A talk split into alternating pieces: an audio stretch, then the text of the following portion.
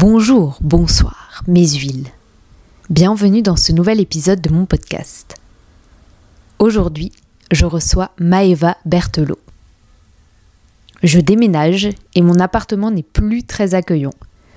Mais le café, la voix posée de Maeva et les pains au choc qu'elle a apportés rendent l'espace plus chaleureux.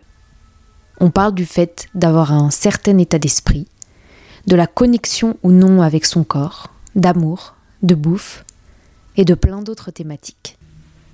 Si mon travail vous plaît, vous pouvez me soutenir en vous abonnant à mon Patreon, en mettant des étoiles, en partageant les épisodes et en en parlant autour de vous.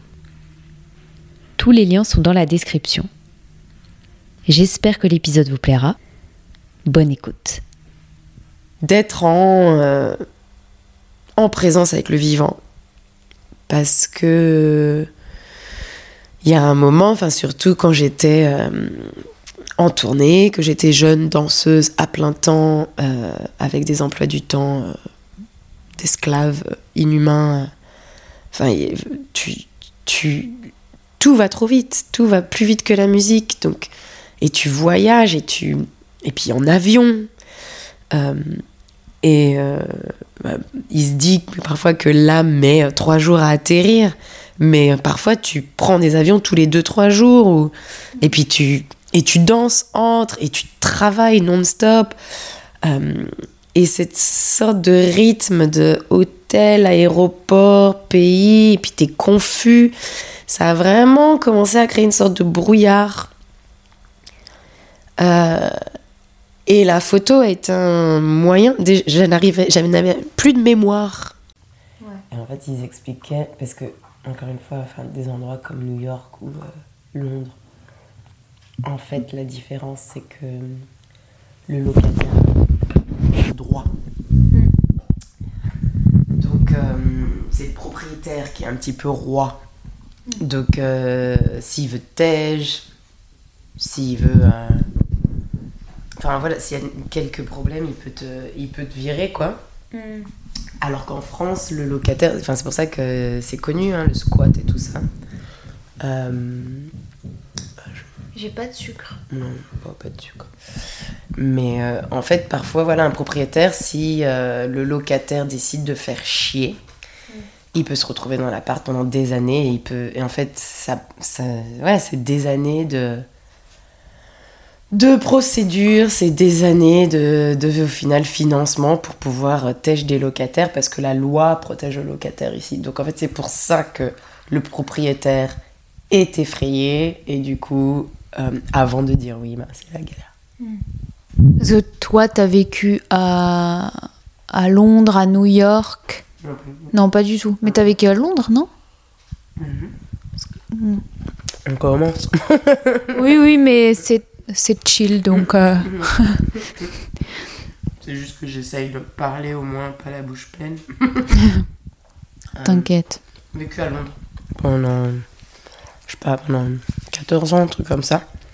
Ah oui, c'est pendant longtemps. Mm. Principalement, en fait, euh, en tout cas, ma vue d'adulte, ouais, j'étais, j'étais en Angleterre, c'est sûr. Donc, très loin de d'un système, d'une manière de penser euh, et d'un mode opératoire français. Donc voilà, je pense qu'aujourd'hui, euh, je suis encore un peu, bien que ça fait 2-3 ans que je sois de retour, je suis quand même encore un peu en, en transition. En fait, ça met du temps de se réhabituer à un autre langage à tous les niveaux. Et euh, tu as, été amené à, à, à Lyon, à Londres comment Parce que tu avais envie de, changer d'air ou euh? Non, pas du tout. Enfin, pas du tout. Je pense que j'ai toujours été quelqu'un en mouvement et que j'ai jamais perçu euh, euh, le monde comme un endroit qui n'était pas exploré. Enfin, je me suis toujours vue très mobile. Donc de toute manière, même en, grandissant, voilà, j'ai jamais été vraiment attachée à un endroit bien que euh, j'ai grandi à Paris et c'est ici que j'ai fait mes études, donc j'étais aussi très parisienne, mais que ce soit par les voyages, euh, par certainement peut-être l'environnement, les connexions euh, familiales ou amicales de ma mère. Enfin voilà, j'ai toujours été amenée à, être ailleurs. Par exemple, pour que ce soit un peu plus concret, la sœur de ma mère, elle a, fait sa vie en Angleterre. Donc Londres était un endroit de manière très familier.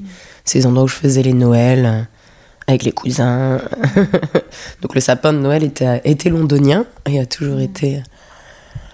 Très.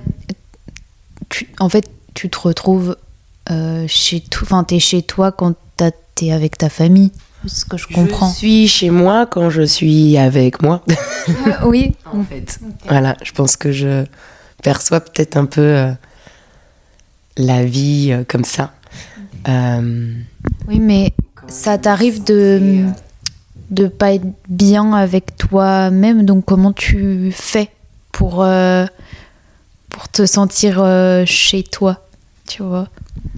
Euh, Bah alors là c'est une vaste question et je pense qu'on tous on, développe ces pratiques de vie, ces pratiques artistiques, enfin pour pour trouver ce centre et cet alignement et ce et cet ancrage. Euh, et je pense que, enfin, c'est un travail d'une vie aussi de trouver euh, ce qui fonctionne pour nous, et puis de toute manière, ce qui fonctionne pour nous à un moment, et peut-être quelque chose qui fonctionnera pas dans quelques années. Euh, donc, constamment vivre dans une écoute. je pense que je suis très liée à pas forcément mes émotions, parce que voilà, les émotions peuvent aussi nous jouer des tours. Euh, en tant que femme, je pense peut-être d'autant plus parce qu'on est un peu euh, parfois à la merci de nos hormones et de nos changements hormonaux et parfois ce qu'on repère comme des émotions sont aussi juste des, des discharges, quoi, des décharges, comme on dit, pardon. je risque de C'est pas grave, il n'y a, pas, a pas de problème. Euh, mais en, en contact avec mes sensations, en tout cas. Et, euh, et après, voilà, il y en a, j'ai envie de te dire, tout le monde a ses moyens d'eux. Il y en a, c'est en, que ce soit des pratiques plutôt de méditation, il y en a, c'est par le sport, par la natation, il y en a, c'est en étant social, en rencontrant des gens, euh, il y en a, c'est en travaillant, enfin, on a, voilà, mais. Mais je, je me rends compte peut-être que vu que j'ai grandi comme ça aussi, j'ai une capacité d'adaptation qui est assez, euh, flexible, j'ai envie de dire. Euh, le, parce que le cerveau, c'est un muscle. Et, euh, et, je pense que je l'ai étiré comme, euh, voilà, comme des gens qui font des grands écarts. En fait, il y a le grand écart de l'esprit, c'est un, un, vrai truc. quoi. Est-ce que tu as quand même des rituels? Par exemple, tu vois, pour toi, comme tu me dis que tu t'adaptes, les personnes qui ont des rituels, qui ont besoin de faire ce rituel, c'est ça peut être compliqué de s'adapter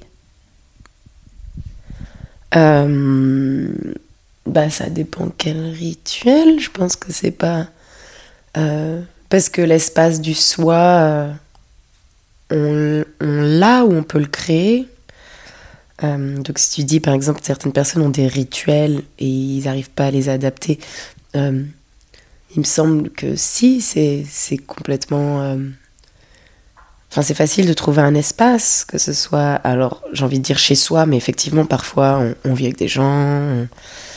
Euh, l'espace dans les grandes villes, on en parlait tout à l'heure, vu le prix, vu la... Parfois, c'est dur, en fait, d'avoir ces espaces à soi, mais, euh, mais suffit de, bah, de partir dans ce cas-là, d'aller euh, trouver une forêt, un parc. Il y a des espaces vraiment où on peut se retrouver soit avec soi-même et, et s'entendre, en fait, s'écouter et prendre un moment et puis après créer ton rituel dans ces espaces-là. Euh, moi, mes rituels sont changeants. Je suis, je suis très. Euh, euh, Qu'est-ce qu'elle va te dire? Non, mais c'est vrai que je me rends compte que voilà, je. Et c'est quelque chose que je sais, donc parfois j'essaie d'avoir une discipline, mais. mais en fait, il me faut pas forcément les mêmes choses à, différents moments. Donc. Parfois, euh, c'est une pratique somatique, j'en sais rien. Parfois, j'ai vraiment besoin de faire du yoga tous les jours. Parfois, euh, au contraire, euh, j'ai juste besoin d'aller marcher. parfois j'ai besoin de faire un vrai rituel de méditation le matin en me réveillant 10 minutes de Namyo Rengekyo. Euh... Mais tu crois, parce que hier j'ai écouté un, podcast et il y a une personne qui disait euh, qu'elle ressentait pas, euh, par exemple, euh, l'envie de, de, manger par exemple. Enfin, enfin, elle mangeait pas, euh, par exemple, parce qu'elle, elle ressentait pas euh, cette envie-là, tu vois. Mais ça peut être, elle ressent pas le besoin de, de, de s'étirer. Enfin, elle est, en fait, ça m'a, ça m'a interpellée parce que ça, elle n'était pas connectée avec son corps. J'avais l'impression qu'il y avait son cerveau et son corps. Et j'arrive pas à concevoir qu'il y a des personnes qui, qui sont comme ça, qui sont cerveau et corps. Et, et je trouve ça incroyable et assez euh, cool de, en tout cas nous, de sentir que ah, là j'ai besoin de, de, faire ça, ah, là j'ai besoin de, de, faire ça. Euh, je sais pas si tu as quelque chose à dire par rapport à ça, mais... Ben non, je pense que tu as raison. Euh, c'est une, une chance c'est un privilège, euh, surtout dans, le, dans, les temps euh, dans lesquels on vit. Euh, tu disais, tu comprends pas qu'elle n'arrive pas à connecter, mais là, on parle de la majorité des gens. Encore une fois, tu crois que vraiment C'est, oui, pour pour être justement quelqu'un qui dont c'est un sujet de discussion, que ce soit au niveau de mes recherches et de ma pratique, c'est quelque chose qui m'intéresse énormément. Et, euh, et les gens ne sont pas connectés. Et c'est des discussions qui sont ressorties énormément pendant le, confinement, parce que... Euh, et c'est pour ça aussi, toutes ces pratiques, plein de gens se sont mis à pratiquer, se sont rendus compte qu'ils sont dans une totale déconnexion de, c'est ça, de l'esprit et du corps. Euh, et je pense que là, il y a une résurgence d'intérêt, en tout cas pour ces pratiques-là. Euh, euh, mais c'est évident, encore une fois, dans l'ère dans laquelle on vit, la nature de la vie qu'on mène aujourd'hui est déconnectée. la vie des villes est déconnectée. La vie derrière des écrans est déconnectée on n'est plus des. Euh, comment on appelle ça euh, Tu peux dire en anglais si tu veux. mais les. Euh, ah non, merde. Pardon. Bah, ceux qui allaient. Ah, mince, les papis, comme ceux qui allaient chercher. tu sais, le. Cro-Magnon? Bah là, ouais, on repart loin. Effectivement, j'ai fait un, saut de quelques milliers d'années. Euh, mais c'est ça, le, aller chercher euh, la cueillette, en fait. Euh, enfin, tout ce truc d'être, d'avoir la nécessité de l'utilisation du corps pour ta survie. on n'en est plus là. Même on est très loin. De plus en plus, on s'assure, enfin, on s'assure, le système s'assure que tu as de moins en moins besoin euh, d'activer euh, ta physicalité. Donc tu commandes ta bouffe, alors que déjà même aller chercher ta bouffe en bas, c'est déjà, on parle d'un niveau de fainéantise euh, méga élevé. Mais là, carrément, on t'annule cette étape-là de juste faire 15 pas. Enfin, donc voilà, on est, on est complètement anesthésié. quoi. T'es consommatrice, toi de Burrit, par exemple? Du Burrit Vraiment pas. Euh, c'est cher, je trouve déjà. Mais, euh, mais en fait, c'est ça. Alors que je ne soutiens pas, alors que je suis contre le mode de pensée, et eh ben voilà, si je rentre d'une tournée, euh, que je suis éclatée, que j'ai rien dans mon frigo, et eh ben ça m'arrive. Et, et, du coup, ouais, je suis pas fière du tout, mais, après, je peux pas mentir non plus. Ouais. T'es satisfaite euh, aujourd'hui? Satisfaite? Satisfaite de quoi? De ce que tu fais, de ce que tu as fait. Euh, parce que c'est compliqué d'être satisfaite soi-même, euh, je trouve, et particulièrement dans, dans les milieux artistiques.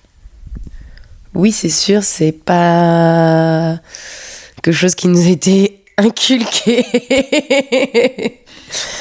Euh, et très clairement, je sais pas exactement quelle éducation t'as reçue. Moi, j'ai eu le truc vraiment très institutionnel, conservatoire, école de danse.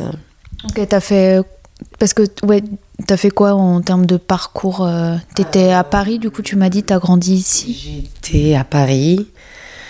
J'étais dans des conservatoires. Euh, j'étais à Ivry, d'abord, jusqu'à mes 10 ans. Donc, conservatoire de ville. Après, euh, la meilleure amie de ma mère s'appelait Kim Khan et avait une école de, euh, bah, de professeurs de danse, en tout cas pour, euh, pour avoir son DE, le AT. et elle m'a un peu, pas alpagué, mais ouais, elle m'a. Ma mère voulait absolument que je fasse l'école à horaire aménagé. Parce qu'elle avait des très mauvais souvenirs de son éducation, de passer des journées 8 heures assis à l'école, donc elle m'avait demandé de choisir une activité. À l'époque, je faisais plein de trucs. Et j'ai choisi la danse, mais en pensant que ça allait être euh, fun.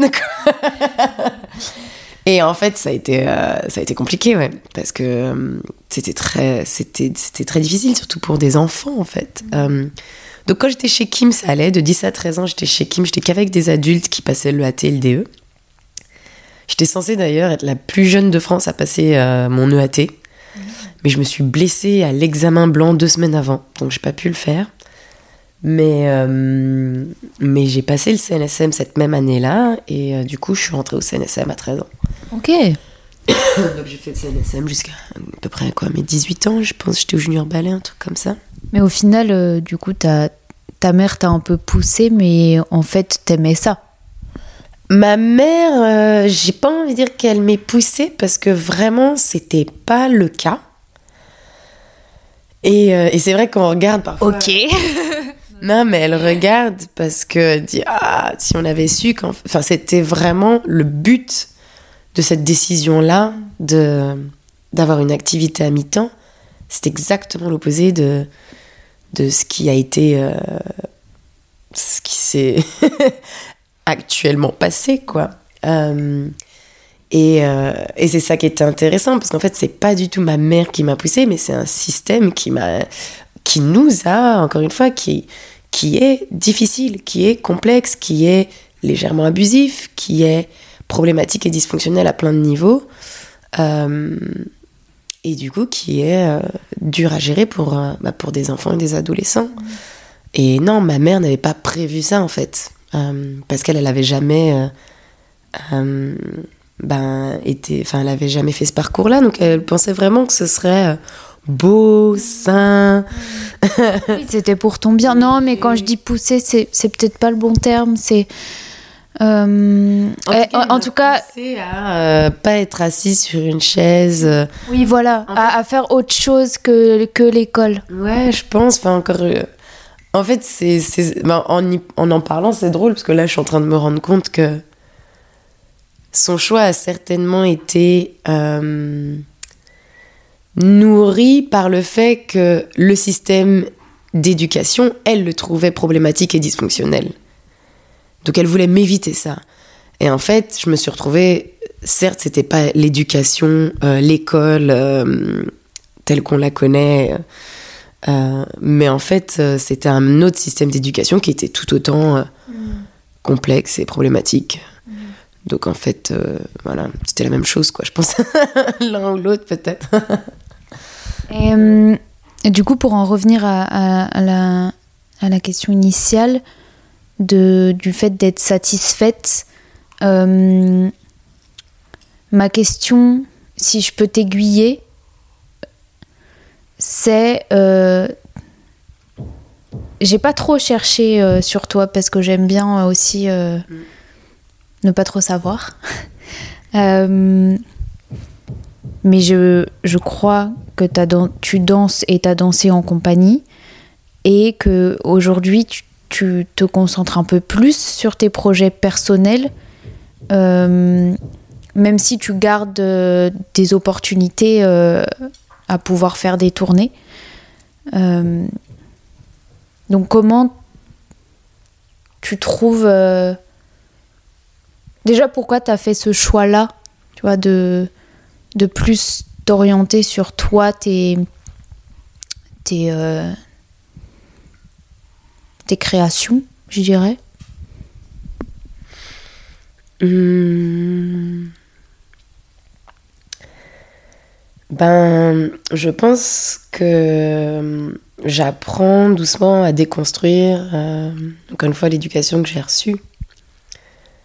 Et, euh, et, que quand tu sors d'un conservatoire, euh, encore une fois, où tu es de 13 à 18 ans, dans, dans, ta construction du toit en tant que jeune femme, euh, c'est des années absolument essentielles euh, et dans toute cette époque-là, moi, on m'a répété que, enfin, j'ai été formée à être euh, danseuse et ce qu'on appelait, ce qui était synonyme de succès dans ces, dans ces espaces-là, oui, c'était euh, deux compagnies pour un grand chorégraphe. Grand chorégraphe, enfin voilà. Et en fait, t'apprends à. Aujourd'hui, ça me fait rire, tous ces mots-là et toute cette rhétorique. Et, parce que effectivement, je, oui, je, pense qu'en en grandissant, tu apprends à, à mettre des distances et puis à te peut-être du coup en déconstruisant à me rencontrer moi. Euh, et euh, et je pense que c'est juste euh, voilà une de très tôt de toute manière même quand j'étais en compagnie j'ai toujours été curieuse donc j'ai toujours fait des choses à côté donc des projets artistiques ou, ou, même des projets pour soi, que ce soit du hobby, euh, j'aime le travail manuel. Euh, donc euh, j'ai sans arrêt été dans d'autres pratiques en fait. Mm. et et l'Angleterre me permet, je pense, plus facilement aussi d'opérer en tant que freelance. Mm. et d'auto-entrepreneur. Enfin, c'est un système libéral, un peu capitaliste, euh, j'ai jamais eu un centime de, du gouvernement. Et en même temps, c'est drôle parce que là, je reviens en France et j'ai le statut. Mais bizarrement. Euh, tu ressens la même chose Ben non, même pas du tout. Dans le sens où euh, je suis pas sûre que. Il y a plein de gens qui sont pas d'accord parce que euh, c'est un statut qui n'existe pas ailleurs. Donc je sais, j'ai des amis par exemple brésiliens qui me disent mais c'est magnifique que les artistes, l'art soit considéré et que tu puisses avoir ce statut-là. Et je suis d'accord. Mais bizarrement, euh, si je me euh, fie juste à mon expérience personnelle, euh, l'intermittence, c'est presque comme une sorte de prison dorée où, bah, de toute manière, sans arrêt, ton existence s'opère autour de ça. Et de... donc tes choix sont vachement influencés par le fait qu'il faut refaire des heures, il faut... Donc, en fait, tu fais pas forcément des choix euh, désintéressés, euh, ou en tout cas personnels, tu fais souvent des choix parce qu'il faut faire des heures. Euh, et en fait, tu te rendras compte, parce que par exemple, moi je vais sur les 40 ans et je vois, j'ai des amis, ça fait plus de 20 ans qui sont intermittents, et limite leur intermittence a baissé dans n'importe quelle profession, dans n'importe quelle carrière de vie, euh, tu, tu, tu, gagnes en fait de plus en plus. Alors je ne sais pas si c'est cette influence du, du, système capitaliste qui parle là, mais moi dans mes 15 ans à Londres, ben oui c'est un système de classe, mais oui j'ai pété tous les... Tous les... Il y a cette possibilité en tout cas, ce potentiel de de, de grandir ou d'avancer euh, et les, les limites sont pas hermétiques autant qu'en France. Donc oui, ça a été en fait assez facile de continuer de gagner plus, euh, de j'imagine changer de classe sociale. Euh, Est-ce que c'est pas aussi des, des bonnes opportunités que, qui, qui t'ont été enfin, que tu as su euh, prendre, tu vois, parce que peut-être qu'une autre personne qui a vécu à Londres n'aura pas le même discours parce qu'elle n'a pas eu euh, la chance, tu vois, de, de, les avoir. Alors, euh, j'enlèverai tout de suite le mot chance. Oui. C'est vraiment. Tu vois vraiment le, la différence. Enfin, le. Oui, c'est évident, mais je sais que, euh, encore une fois, c'est pas des chances, c'est des états d'esprit. Et que oui, qui se travaillent tous les jours. Et je sais que c'est pas facile, et je sais que, euh, encore une fois, j'ai des outils qui me permettent de faciliter peut-être les. Encore une fois, que ce soit l'adaptation, que ce soit les rencontres. Euh, parce que c'est des outils, encore une fois, qui ont été développés depuis des années. Euh, mais c'est pas vrai. Quand j'ai été euh, freelance, c'est juste que, euh, encore une fois, la différence de ne pas avoir un centime du gouvernement quand tu sais que tu payes un loyer qui coûte 15 fois plus cher que dans n'importe quelle ville. C'est une des villes les plus chères. Quand. en fait, j'ai appris la débrouille, la vraie. Mm. J'ai appris le hustle, le vrai. Euh, et j'ai appris ouais, à développer un état d'esprit pas sans pitié, c'est pas vrai parce que tu continues d'être dans une humanité, dans une compassion, mais de pas se poser de questions en fait parce qu'il n'y a pas le temps et il n'y a pas le choix. Et en fait, euh, bah, ça a été génial. Et euh, j'allais bosser au four, au moulin. Et en fait, c'est ce que moi j'aime personnellement. Donc j'avoue, si quelqu'un veut juste être danseur dans une compagnie et attend et juste prendre des cours en se disant il fait des auditions, c'est ça que je veux. Euh, mais en fait, euh, bah ouais, la réalité du métier, c'est pas ah, ça. Oui, c'est pas ça. J'étais à droite, à gauche. J'ai créé des opportunités. J'ai créé des, des, espaces où j'enseigne, où j'ai planté des graines à droite, à gauche, qui ont mis parfois des années, en fait. Enfin, et tu crées des relations et tu es dans une sorte de truc de aussi où si t'es pas là à essayer de stimuler les choses, les choses vont pas s'épanouir d'elles-mêmes non plus. Enfin, donc j'arrosais, je plantais des graines, je travaillais. J'arrosais, je plantais des graines, je travaillais. Donc je pense vraiment pas que les choses qui soient arrivées, c'était euh, des coups de, euh, ouais, de fortune et de chance. J'aime bien en fait, je pense, clarifier ça parce que pendant longtemps, effectivement, je laissais passer. Je me disais, ah oui, peut-être je suis chanceuse. Et à un moment... Non, non, évidemment, mais euh, comment t'arrives et, et, on arrive à, à y croire toujours, à ne pas lâcher et à se dire que ça va marcher. Parce que tu me parles de planter des graines. Des fois, euh, quand ça, quand ça n'arrive pas, ça peut être très long. Ouais, mais encore une fois, moi je reviendrai à un état d'esprit. Alors, je parle d'état d'esprit, c'est peut-être vague depuis le début. Mais euh, en fin de compte, moi, je pense que j'ai une approche très spirituelle de la vie, euh, des choses. Et avec ça va un rapport à, au monde, aux gens. Euh, bah là, à la question dont tu poses, qui est plutôt basée sur la carrière.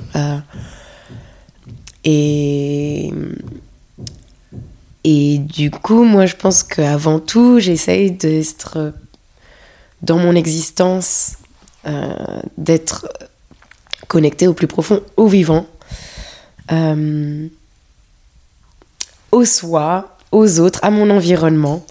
Et vraiment, je pense qu'en fait, ça me permet et ça me soutient et ça m'aide à, à, gérer tout, en fait. Mmh. Euh, et ces états de l'être, enfin, je crois profondément euh, en.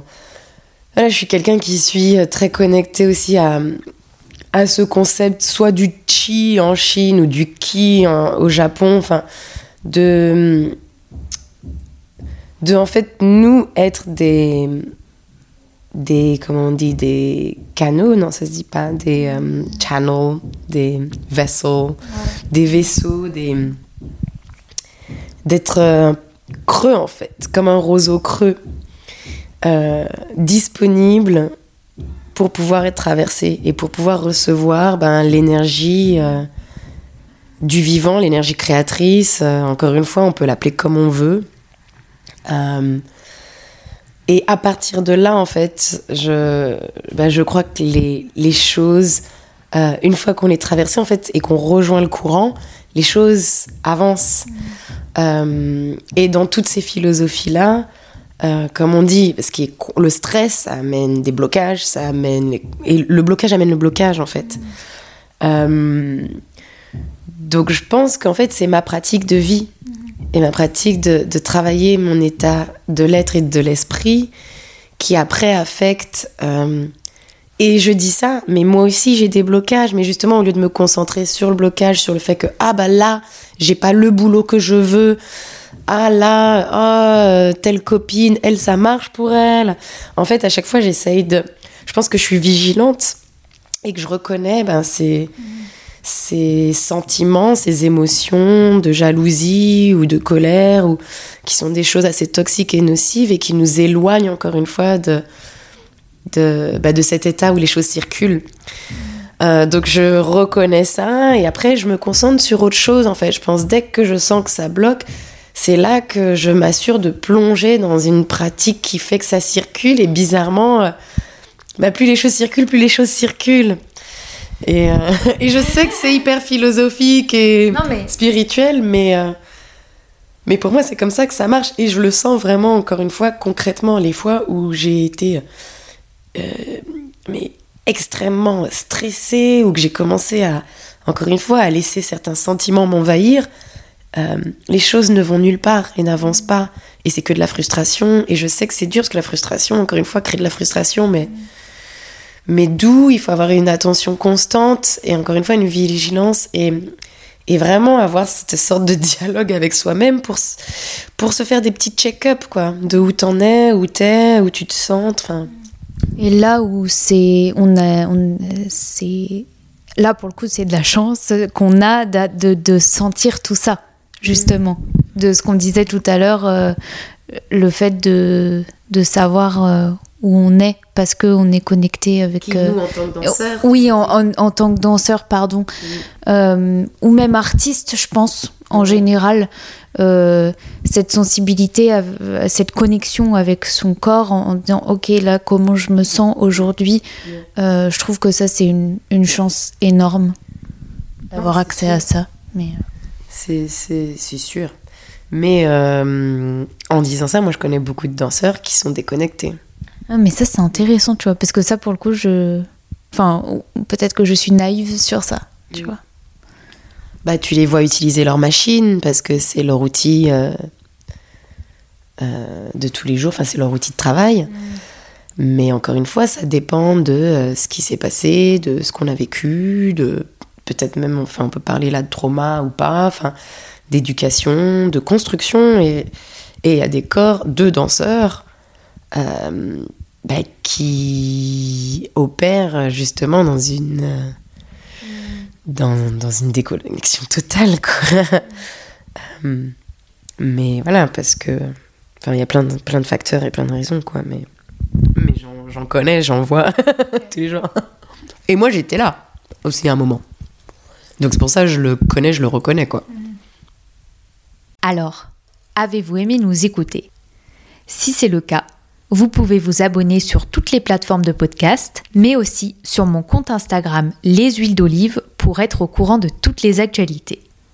Vous pouvez liker, commenter, mettre des étoiles et même apporter une touche financière via Acast Supporter. Toutes les références sont dans les notes. On se retrouve dimanche prochain pour un nouvel épisode. Bisous.